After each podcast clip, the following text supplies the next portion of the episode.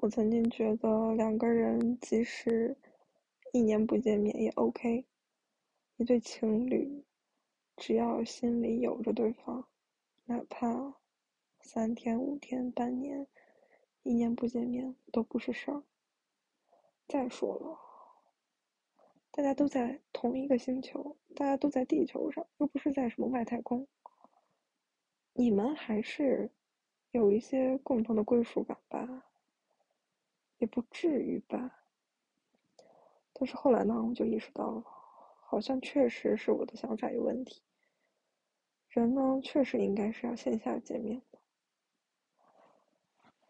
确实要通过物理的距离来增进彼此的情感和亲密度。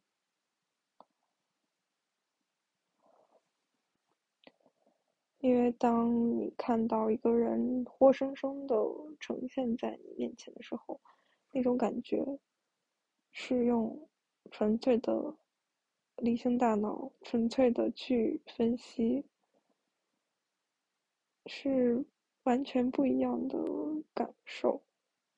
因为你可以抛开你的一些不成熟的想法，你只需要去。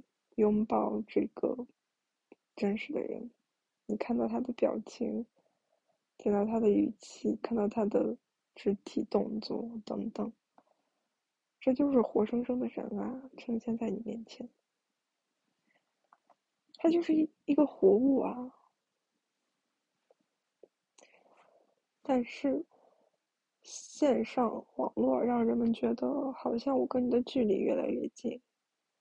好像我能走进你的内心，好像我通过了一些什么方法，我看到了你写的文字，我听到了你分享的歌，我通过这些平台好像掌握了你的踪迹，但是呢，仍然比不上线下的具体的见面会面。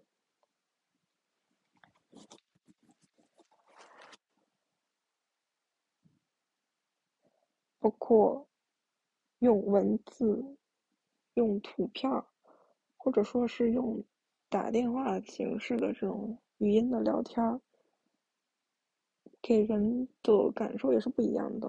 就是两个人互相沟通，这种差距还是蛮大的。如果说我沟通是为了传递一些信息，我要减少这个误差，减少信息差。尽量尽可能的减少其中的噪音和杂音，我需要剔除它们。那我最好是当面，或者说是我通过语音来跟你沟通，传递我的想法。文字呢，你没有语气，甚至你的标点符号，可能对方接收到的和你想传达的意思有一些误差。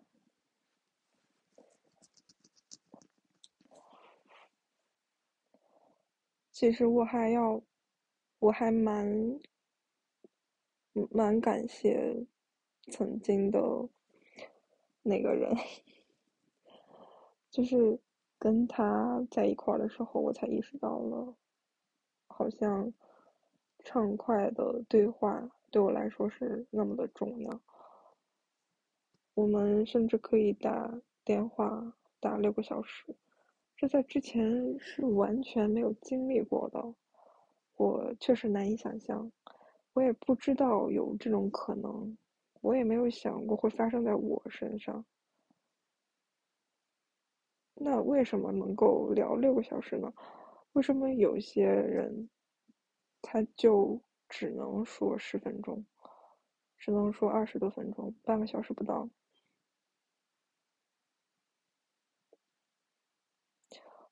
我想，唯一的原因可能就是，我们是在一个频道上的。你想的和我想的，是基本一致的。我想听你说，我想接受你的信息，同样你也想接受我的信息，你也想听我说。你感兴趣，或者说你想再挖掘一些更多的内容，而不单单是。我只说了一层，你没有再去问我，所以我还是挺喜欢被人询问的，或者说你在就一个问题再深入去挖掘，再去追问我，我喜欢这样，因为只有这样子，我才能跟你分享更多的。如果说是我单方面的向你输出，好像我就像一个，我我就不断的要去倾倒，我感觉我不是洪水。就算是要泄洪，也是要一点一点的去拉开那个，呃，那个闸口。而且对方你也不是纯粹的一个垃圾桶，你也不是纯粹的一个只是接收信息的那么一个容器。我觉得我可能。容忍不了只能接受信息的人，但是没有提出反问，提提出一些质疑，提出一些问题。当我面对这样的人的时候，我感觉好消耗自己呀！我在干嘛？我是谁？我在哪儿？我为什么要跟你说话？我为什么还要照顾你的情绪？我应该考虑我自己了。我现在很难受，我不想再说话。我宁可自己一个人在这儿叨逼叨、碎碎念，去整理一下我的思绪，去组织一下我脑海中的这些语言。我也不想纯粹的去做一个无谓、无谓的、随意的分享。对。说白了是需要反馈，还有及时深入的挖掘。那我面对的这个人呢，只能说是我们不在一个频道上。然而最可怕的是，是有些人他没有意识到我们还不在一个频道上，这是最可怕的事情。真的不知道自己。到底怎么了？是真的闲的无聊呢，还是在做什么实验？人类观察实验，总结套什么什么理论、什么法？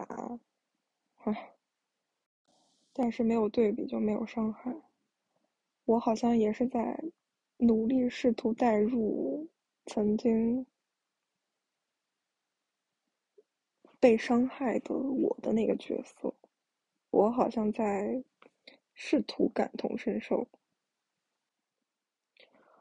我一直很难理解，为什么有些人他可以只看到外表就对你一见钟情。就是我之前也会存在这种状况，我也有时候会相信。但是，我觉得这只能作为一个引子，它只能作为一条牵引线去带领你进入他的世界，这只是一个最快的方法和手段。但是要去了解他的话，一定不是只只去看外表的，而是你要再去了解他的世界，就是跟他去交流，看他喜欢什么。你们可以去探讨的，或者说试图去找到一些共鸣。如果都不是一路人，那完全没有必要再去说任何了。我觉得可能男女之间有一些差异，男性在看女性，或者说女性在看男性的，就是第一状态，他可能是不太一样的。如果说男性的生物本能是，他要去求偶，他想去找漂亮的面孔，他可以随意的、肆意的去撒播，但是女性呢，她可能从内里上来说，她还是希望稳固的、可靠的、坚实的、有力量的、有安全感的。所以我觉得到最后，其实容貌都不是那么重要了。那个容貌，它只能在第一时间带给你一些吸引力，但是越往后，它越没那么重要。所以，如果说有人还是一开始上来告诉我，他就是觉得你长得好看，我喜欢你，那我觉得这个理由已经没办法打动我、说服我了。我觉得你还停留在第一阶段。那我觉得最重要的还是责任感。但是有时候我也会被这种，就是对方别人看到我觉得我很好看，他会夸赞我，我有时候也会被这种迷惑和欺骗，或者说暂时的沉浸在这种赞美之中。是我喜欢听好听的话，我喜欢被欣赏，但是我又不想仅仅只有这些。虽然看起来好像挺凡尔赛的，但其实对我来说这也是一种困扰。有时候你能够碰到好的、懂你或者欣赏的，但是可能大部分情况下，别人只是看到了你好好看的外表的那一面，但是本人呢，我觉得我的外表和我的内心反差其实还是蛮大的。如果你单单从外表看到我，你觉得我是一个很温和的，看起来人畜无害的、很甜的这么一个人，但实际上我并不是，而且我也不喜欢这样子。我可能在追求另一种状态，但是我会遵遵从我外表的该有的样子，就是我适合的风格。但是其实呢？内心每个人的内心，他还是不一样的，他更有些许的那些很微妙的一些地方，所以我一直觉得人与人之间的差异，确实比人和狗的差异还要大很多很多很多。还有，我也一直觉得，如果说你觉得一个人待着无聊，那么你和另一个人待着，你照样会无聊。就一个人，首先他要能学会和自己相处，他要学会独处，他能在独处之中找到乐趣，他不会觉得孤独无聊，他能自己给自己创造快乐，或者说自己去找一些方法和途径。如果一个人都待着无聊的话，那么再有一个人出现在你面前，会会更好吗？会更不无聊吗？我觉得，如果说一个有趣的人出现在一个一个无聊的人身边，那这个无聊的人只会去吸收这个有趣人的能量，然后慢慢的，这个有趣的人可能也没那么有趣了。但是如果说，假设你是一个有趣的人，你一个人也能相处的很好，那另一个人。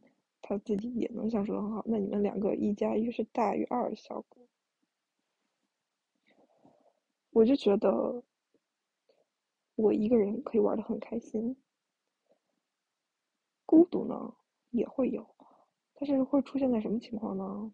比如说，就像现在，有时候人可能会需要一些搭子，跟你一起去做一些事情。你恰好就是在那么个时间点需要有这么一个人，然后他的功能就是陪你做什么什么什么，等等的这些。我是真的觉得这个世界太丰富了，就太多有意思好玩的东西，就值得我们去发现探索的。为什么还会觉得无聊呢？我一直觉得时间都不够用。我觉得唯一无聊的点是，自己看到了一些东西，想要去分享，但是没有人能 get 到你的那个梗，这点会让人觉得比较孤独。但这个孤独呢，是心里的孤独，是没有人能懂你，能 get 到你的那个点。即使你告诉了好多好多人，即使有好多人好多人给你回应，但是呢，他就是没有触动到你。我觉得这就是嗯浪漫主义者、理想主义者，他们喜欢追求的那种状态。这就让我想到了花束般的恋爱，两个非常合拍的人，但是到最后呢，依然抵不过现实的种种压力。